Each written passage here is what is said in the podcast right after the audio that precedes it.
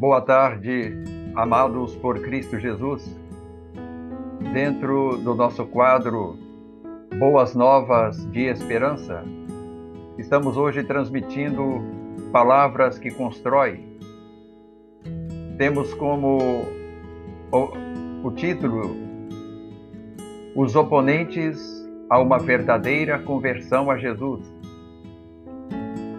e baseamos-nos no capítulo 4 de Mateus, alguns de seus versículos, para fundamentar esta mensagem.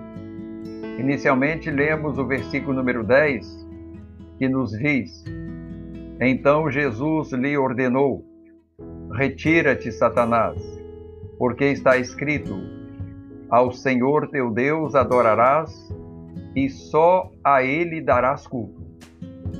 Foi permitido pelo Pai que Satanás se aproximasse de Jesus, homem, para submetê-lo a diversas tentações.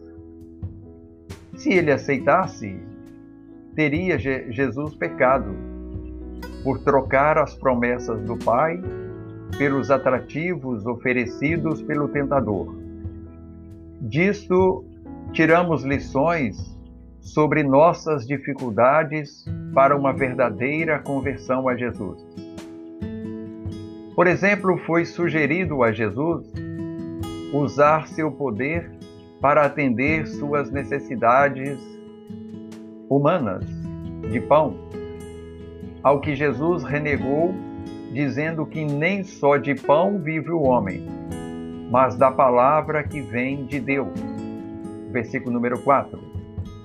Também nos é sugerido por Satanás a ter uma vida voltada somente para as nossas necessidades materiais, para nelas nos envolvermos de tal forma que se constituam em oponentes para seguirmos a Jesus. Usou Satanás a própria Bíblia, porém de forma distorcida. Versículos 5 e 6 vocês comparem lá com Salmos 91, 11 a 12, para ver tal distorção. Isso ele fez para tentar enganar Jesus. Mas ele a isso também rejeitou, dizendo ser isto uma tentação ao Senhor. Versículo 7. Também a nós é oferecido um falso evangelho por parte de pregadores que distorcem o sentido da Bíblia, com objetivos de nos levar a um mero tradicionalismo religioso, ao desconhecimento de Jesus como único e suficiente Salvador e ainda ao Evangelho da prosperidade. Isto tem sido um eficiente oponente à maioria da humanidade de se converter a Jesus.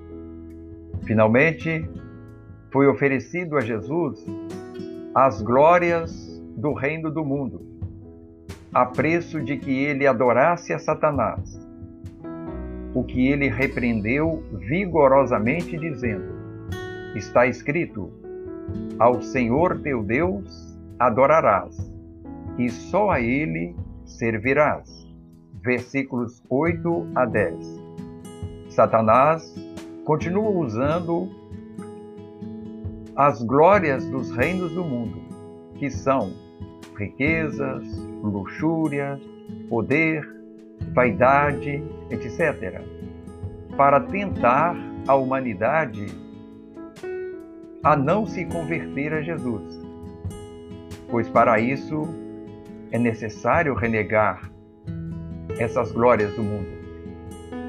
Precisamos rejeitar também veementemente essas coisas e tomarmos a decisão pelo reino dos céus que Jesus tem para oferecer a todos que a ele se convertam. Lucas 22, 29 a 30 registra isso que acabo de vos falar. Quando Jesus ali disse: Assim como meu Pai me confiou um reino, eu vou-lo confio, para que comais e bebais à minha mesa no meu reino. Não permita que estas coisas continuem se opondo à sua conversão a Jesus. Tome essa decisão, pois ela é a mais importante para toda a sua vida.